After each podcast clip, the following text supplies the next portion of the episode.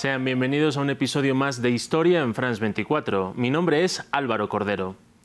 El 7 de agosto de 2008 fue la fecha en la que inició la guerra entre Rusia y Georgia, un conflicto corto que apenas duró nueve días, pero que tuvo una gran importancia simbólica, ya que fue la primera vez que Moscú invadió un país por lo que consideraba una agresión a su espacio geopolítico de influencia en este siglo algo que supuso la primera gran tensión con Occidente y con la OTAN, pero que consiguió resolverse a su favor tras negociaciones. En France 24 repasamos este momento de la historia con motivo del decimoquinto aniversario.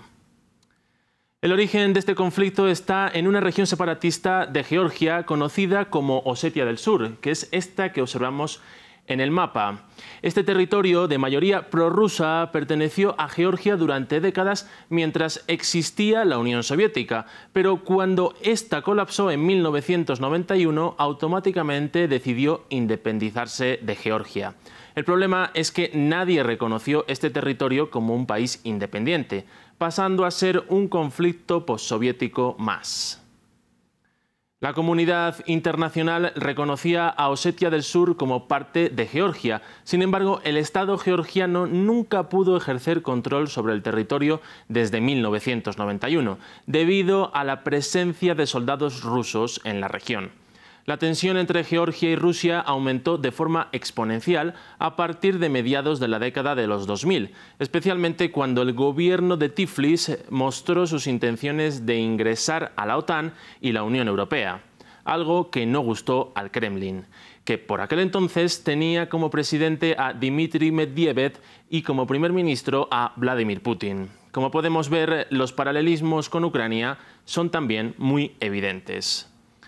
Esta tensión eh, llevó a que a inicios de agosto de 2008 el entonces recién elegido presidente georgiano Mikhail Saakashvili comenzara a bombardear varias ciudades osetias con el objetivo de tomar el control de la región asegurando que las actividades de los grupos separatistas estaban desestabilizando a Georgia. Además, Georgia inició una invasión a gran escala que produjo los primeros enfrentamientos con soldados rusos desplegados en la zona y también con tropas osetias.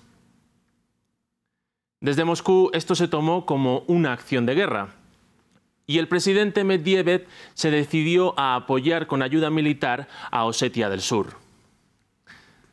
La conexión eh, entre este territorio y Rusia es muy fuerte, hasta el punto que muchos osetios tienen pasaporte ruso. Por eso el Kremlin tomó la agresión georgiana como un ataque contra su propio territorio. Las tropas rusas consiguieron neutralizar a las georgianas en cuestión de horas gracias a una fuerza militar aplastante, pero no conformes con eso decidieron continuar la invasión y tomar varias ciudades de Georgia, algo que provocó la condena internacional. Ahora mismo las tropas rusas controlan físicamente alrededor de un tercio de mi país. Estamos hablando de más de mil blindados.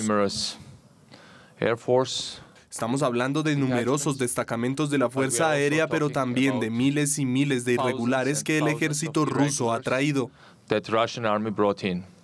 Durante los años anteriores a la guerra, Georgia había multiplicado la fortaleza de su ejército de forma muy notable. Sin embargo, no pudo resistir ante el avance ruso en su territorio.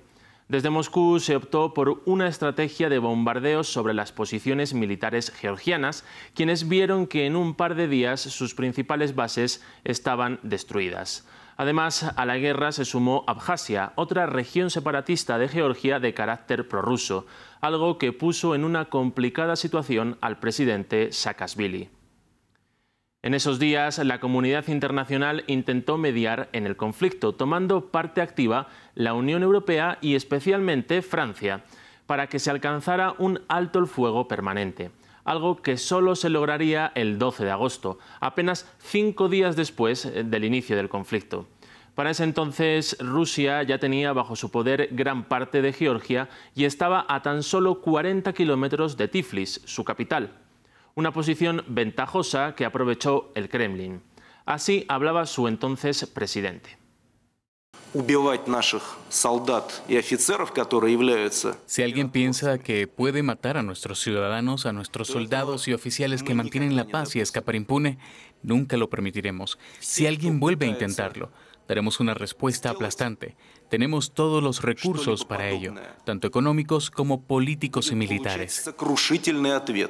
Las consecuencias fueron nefastas para Georgia, ya que además de la humillante derrota que sufrió contra Rusia, esta nación reconoció la independencia de Osetia del Sur. La derrota certificó que Georgia no puede aspirar en el medio plazo a volver a controlar Osetia del Sur ni Abjasia. Además, este evento hizo que esta nación se alejara de sus aspiraciones de entrar en la Unión Europea y la OTAN, debido a que la guerra hizo que estas organizaciones vieran como un riesgo involucrarse con Georgia. Rusia, por su parte, pudo comprobar cómo a través de la fuerza se pudo imponer para controlar su espacio de influencia, algo que años después veríamos eh, que replicaría a mayor escala en Ucrania, aunque esa vez la guerra relámpago no le funcionó. Con esto concluimos. Si quieren conocer más historias, sigan conectados a France24 y France24.com.